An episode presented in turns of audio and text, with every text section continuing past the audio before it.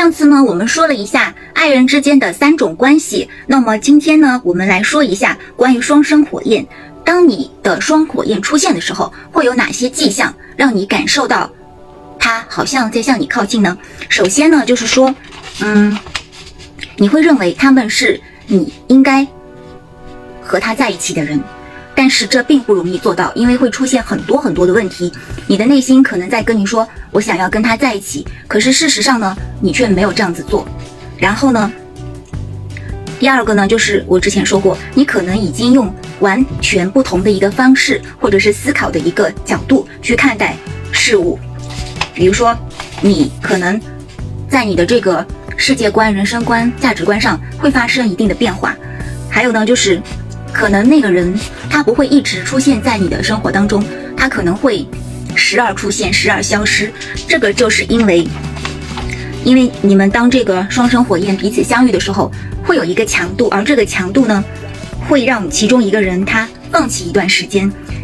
然后当这个强度适当的降低的时候，可能他会再次出现在你的生活里面。第四个呢，就是你们两个人见面的时候呢，就会有一种家人的感觉，就是好像是。自己很亲近的人，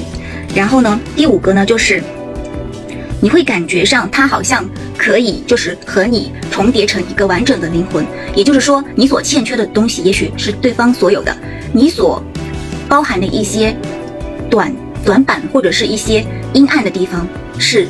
对方刚好可以给你来协调的。然后呢，还有一个就是，这一定会是像，狂风暴雨或者是旋风一样的一个浪漫，还有呢，就是说你会有感觉，好像你一直在等这个人，然后你们不需要花很多的时间去了解彼此，可能你们会一见钟情，但你可能原先并不是一个会一见钟情的人，也许在你的这个价值观里面，就是觉得你从来就不可能会一见钟情，但是现在确确实实发生了这样的事情。那么再来呢，就是嗯。比如说，你的一些常识飞出了窗外，这是什么意思呢？就是比如说，嗯，我刚才讲过的一点，比如说你从来就不会相信什么，或者你从来就不会怎么样去想看待一件事情，但是现在你去这样子想了，你去这样子做了，那么还有一个就是，他们通常不会在正确的时间。出现在你的这个生活里面，我刚才说过了，一般情况下，双生火焰它不会很早出现在你的这个生命当中。一般情况下，如果它出现，它可能会在接近三十岁或者是三十岁之后。那么有些人可能他这一辈子都不会出现双生火焰，并不是说一定不会出现，而是在出现的这个过程当中，也许你已经错过了，或者说你已经自己离开了，因为你无法承受，或者是你觉得你无法就是面对一些问题。比如说一些困难和一些需要你去有耐心、有有这个信任的东西，你可能没有办法做到，那么也就是没有办法完成了。还有一个呢，就是通常情况下，它可能因为它会出现的时间会是偏晚，所以说有可能那个时候有可能你们的状态并不是很好。比如说，嗯，有可能你已经结婚了，或者说。对方是有另一半的情况下，那么这个时候很多双生火焰，也许他就会压制自己的一个情感，可能会放在心里，可能不会再去有所就是主动或者是有所行动。那么这个时候呢，就是说很多人就会选择一个放弃。通常情况下呢，双生火焰之间真的会存在一种心灵感应，比如说。你可以知道对方在想什么，或者你可以感受到对方的心。你们可能会有很多共同的兴趣、价值观，还有爱好，或者说你们可能会有一种很强的这个吸引力。比如说，你会自然而然的想跟他亲近，或者是想跟他发生一些身体上的接触。这个身体上的接触，并非指的一定就是一些嗯不好的一些方面，有可能就是你会喜欢跟他拥抱，或者是嗯。你可能会喜欢摸摸他的头，或者是有一些可爱的小举动，就是比如说拉拉他的头发啦，抓抓他的辫子啦，或者是拍拍他的肩膀啦，就等等一些很细微的一些小动作，这些都算是一个喜欢跟他发生一个身体接触。但我们并不是说这个身体接触一定是那些很激烈的方面。那么再来呢，就是你们之间其实如果沟通的话，其实是很容易的。那除非是你们不去沟通。还有呢，就是你们可以理解彼此的一个。嗯秘密也好，心事也好，或者是一些困难也好，那么就是你在他的面前可以自然而然的去最轻松的去做自己，而且就是会有一个安全感。那比如说你是一个很害羞的人，可能就是你几乎就是没办法就是在人们面前做真正的自己，可是你在他面前你可以笑得很开心啦，你可以。大声的说话，你就不会觉得很害羞。这个时候呢，这也是一个双生火焰的一个体现之一了。